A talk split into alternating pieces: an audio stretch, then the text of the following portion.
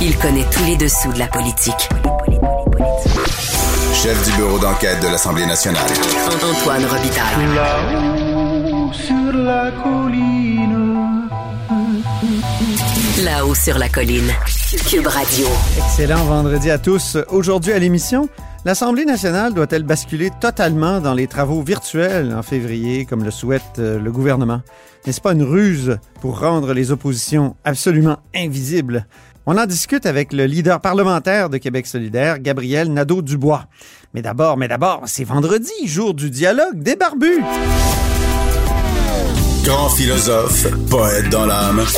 La politique pour lui est comme un grand roman d'amour. Vous écoutez Antoine Robitaille. Là-haut sur la colline. Et bonjour Thomas Mulcair. Salut l'autre barbu. Notre barbu, notre tonton Thomas, accessoirement collaborateur à la Jute et à plein d'autres euh, émissions. Ben, bonne année d'abord. Ben oui, à toi et à ta famille aussi, Antoine. Merci à toi aussi. Et, et l'année commence à Ottawa avec un remaniement. C'est c'est signe de quoi, selon toi, ce remaniement? C'est assez curieux.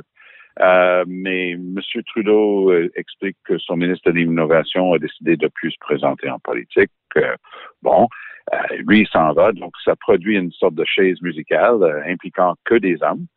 Euh, pour commencer, un- une personne un peu moins connue, mais qui a connu des, des vrais ennuis de, de maladie au cours des dernières années, Jim Carr de Winnipeg, qui réintègre le Saint des Saints et qui va être, dont son ministre largement responsable pour l'Ouest canadien. Il en avait rudement besoin.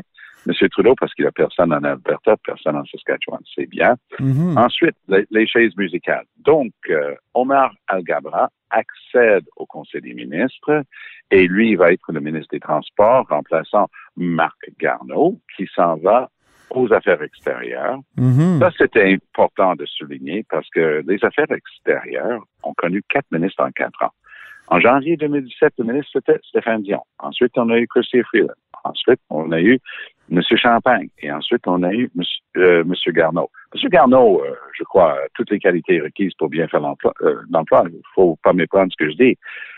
Mais sincèrement, quatre ministres des Affaires extérieures en quatre ans, c'est vraiment un signe d'un manque de constance et d'importance et de priorité pour nos affaires extérieures. Ouais, Justin Trudeau avait dit Canada is back et il, est back avec plusieurs euh, ministres. Ben oui. Alors, non, ça, ça, c'était assez euh, décevant. Et donc, M. Champagne, qui était aux affaires extérieures, euh, lui, il s'en va plutôt à l'innovation, même si, si on regarde l'ordre de préséance sur papier du Conseil des ministres, c'est vrai que c'est une démotion, Mhm. mais je crois que M. Champagne va être beaucoup mieux dans ça. Sa famille, lui, il a toujours travaillé dans l'innovation. Sa famille avec une compagnie qui s'appelle Bionest, euh, et des installations importantes dans le coin de Shawinigan. Mhm. C'est pour ça que le hockey junior là-bas se joue dans le centre Bionest. Alors, c'est, euh, Mhm. c'est vraiment quelqu'un qui, qui est un bon fit pour le dossier d'innovation. Puis j'ajouterai un petit détail euh, sur Champagne. Oui. C'est quelqu'un qui est idéologiquement au centre droite. C'est vraiment pas un, un- un libéral centre-gauche. Et là-dessus, il va être capable de parler le même langage qu'un certain François Legault. C'est, c'est le gars qui a une générosité d'esprit lorsqu'il s'agit vraiment d'avoir une société juste et, ouverte, mais il va toujours pencher en faveur de l'industrie puis de, des entreprises privées.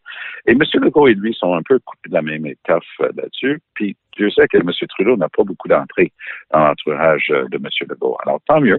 euh, si ça peut aider là-dessus à établir une meilleure collaboration et un contact entre Ottawa et Québec.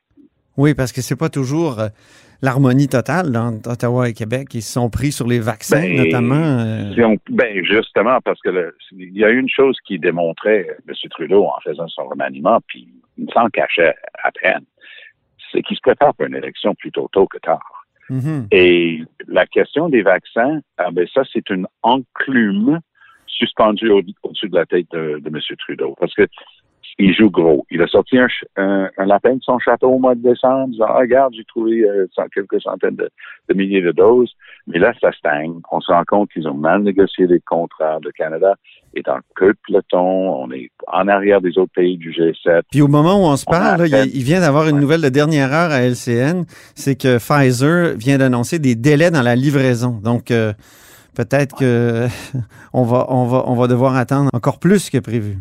Oui, et, on a très mal négocié les contrats. Et donc, on, on est en train d'extensionner le temps que les gens vont rester avec une seule injection, espérant protéger autant de gens que possible pendant cette pire partie de la pandémie. Mais disons juste que le public est fatigué et la fatigue se propage comme le virus parce que on a vu la semaine dernière M. Legault donner une réplique plutôt cinglante à M. Trudeau qui avait osé critiquer les provinces alors que c'est lui qui n'a pas fait sa job pour d'amener les vaccins. Il dit, oh, ben, c'est bien là, euh, et, et, Pablo Rodriguez, qui n'a aucun rapport avec le dossier, de tweeter, ouais, il y a 50 000 doses qui dorment dans les congélateurs. Oh boy, ça passe à lui plus que ça a failli vraiment partir il y a une semaine. En Ontario, alors il y a le général Rick Hillier, Mhm. lui, chef euh, de l'état-major ici, euh, responsable de nos troupes en Afghanistan. Lui, il n'a pas manqué Trudeau non plus. Il a dit, hey, ça va faire. Voici la, la réalité sur l'Ontario. Un, deux, trois, quatre. Il a tout exposé qu'eux, ils étaient au-dessus de leurs affaires. Ça n'a pas duré longtemps, ce truc-là. J'ai l'impression que lors d'une de leurs conférences téléphoniques régulières, tout le monde a décidé, bon, on arrête les hostilités, mais on sent que les gens sont tendus. La responsabilité pour donner les vaccins, ça c'est des provinces. La responsabilité pour les amener, les doses au Canada, fédéral a dit qu'il s'en occupait. C'est peut-être des bretelles d'avoir commandé les plus meilleures quantités de tous les pays sur la terre. Puis, oups, tout d'un coup, on se rend compte que, en plus, avec la, la nouvelle dernière heure que tu viens de mentionner, oh boy, ça augure très mal, euh, Antoine. Parlons maintenant euh, d'Omar Al-Gabra, justement, le nouveau ministre des Transports, qui se dit Oui. la cible d'une campagne de salissage dangereuse de la part d'Yves François Blanchette, le chef du Bloc québécois. Est-ce que c'est une erreur d'Yves François Blanchette? Oui. C'est une, c'est une rare erreur, je dirais, parce que je trouve que c'est un fin politicien. Je, je l'ai toujours trouvé gentleman. Quand il a été euh, devant les euh, caméras, qu'il a parlé de ça cette semaine, je me dis, mais est-ce qu'il y a quelque chose? Donc, j'ai fait énormément de recherches. J'ai regardé, j'ai lu tout ce que je pouvais trouver là-dessus. On trouve des trucs plutôt euh, dans un, un site web conspirationniste euh, qui s'appelle Rebel, Mhm. euh, mais rien, rien de crédible. Puis même, c'est un site web intéressant. d'Ezra Levant, il faut le dire. C'est le- pour ceux qui suivent ce qui se passe aux États-Unis, c'est un peu le Alex Jones euh, du Canada. Ben, tout à fait. Tout à fait. C'est- pas, il y a, rien de très sérieux avec ce mec-là. Donc, sur quoi se basait M. Blanchette pour juste garocher ça comme ça? Mhm. Là, plutôt que juste de s'excuser et dire, ben, non, c'est une erreur, il, dit- il laisse toujours planer un doute sur le fait qu'il y aurait peut-être eu des coches mal taillées. C'est vrai qu'il il- il vient d'un pays arabe, il est musulman, Mhm. mais il n'y a rien dans Il est né en. Arabie Saoudite, oui. Oui, il est d'une famille syrienne. Syrienne. Ce qui est intéressant, quand même, le Canadian Jewish News, qui est un peu le journal officiel de, de la communauté juive anglophone au Canada, Oui. avait passé tout ça en revue lorsqu'il s'est présenté en 2015 parce qu'il allait avoir un poste important. Ils ont dit, mais il n'y a rien contre ce gars-là. Et, et donc, il n'y avait rien qui sous-tendait, il n'y avait pas de soutien, il n'y avait pas de pièce de conviction. Alors, on se disait, ben, il a juste garoché ça comme ça. Hier soir, il a encore donné une déclaration. Il n'a pas donné une François entrevue, mais il a Blanchet, envoyé oui. une déclaration. Oui, il a, à, à Joël Denis de l'avance, un collègue à, à la presse, et qui, qui rapporte ça dans le journal d'aujourd'hui, puis il dit, ben, il dit toujours, puis le- c'est un bon sujet de débat, puis il droit dans une démocratie de débattre. Je n'en disconviens pas qu'on peut débattre de tout dans une démocratie. Mais si on Mhm. est en train de dire des choses qui laissent supposer ou sous-entendre des doutes sur le caractère ou les appuis à la politique islamiste comme il laisse entendre, ben là, il faudrait quand même avoir un petit peu de preuve. La, la meilleure ligne là-dessus vient d'un autre journaliste bien connu, Chantal Hébert, Oui. cité euh, la, la chose suivante que j'ai trouvée vraiment intéressante. Elle dit ceci. Et se demander comment Yves-François Blanchet aurait réagi si ses adversaires avaient choisi de semer le doute sur son sujet de l'été dernier. Et son Parce sujet de l'été dernier, c'était une accusation accusations. anonyme Ben, euh, d'agression puis ben, de consommation de cocaïne. C'est ça. D- oui, d'in- d'inconduite. Mhm. Alors donc, lui, il a répondu à l'époque, les gens ont laissé ça là, mais la question se pose bien. Donc, normalement, on devrait avoir non seulement un sens de l'État, un sens de son rôle comme chef de parti et sa responsabilité dans notre société, mais aussi un peu d'empathie. Il est passé dans Oui. cette ordre-là lui-même il y, a, il y a à peine quelques mois. Et voilà qu'il On peut pas juste garocher de la boîte et Mais voir s'il y en a un petit peu qui colle. Hey, ça se peut pas. Il faut qu'il y ait des preuves. Si on, a, sincèrement. si on avance quelque chose comme ça, il faut avoir des preuves solides. Ou au moins quelque chose pour en débattre, mais jusqu'à maintenant, zéro pied une barre. Mhm. Et c'est ça qui est tellement étonnant avec la démarche de M. Blanchette. Mais il y a quand même de la politique dans tout ça. hein. M. Trudeau montre, en amenant M. Gavra dans, dans son Conseil des ministres, son ouverture à, à une communauté qu'il a toujours courtisée.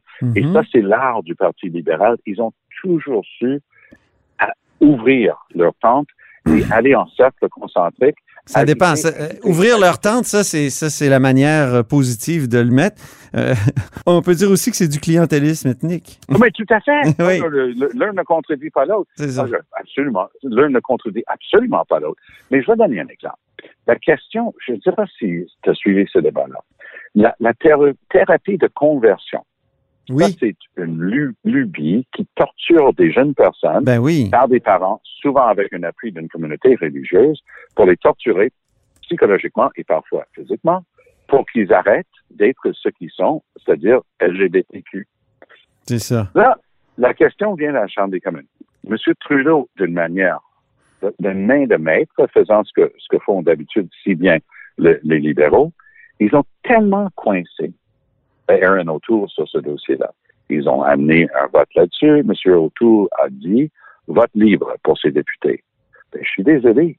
Lorsqu'il s'agit des droits des LGBTQ, tu peux pas avoir de vote libre pour décider si c'est correct ou pas de torturer les jeunes personnes pour changer qui ils sont. Mhm. Et donc, on calcule environ un million de personnes membres de cette communauté et leurs proches à travers le Canada.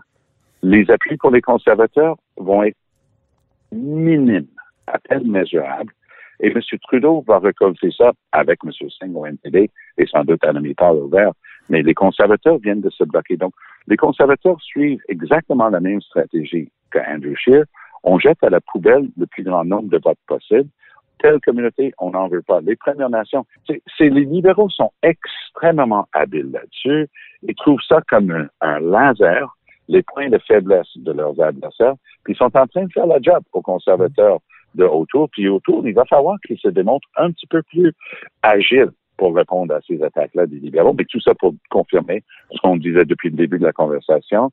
Les élections, ça s'en vient. Oui, mais en terminant, euh, il faut parler des États-Unis.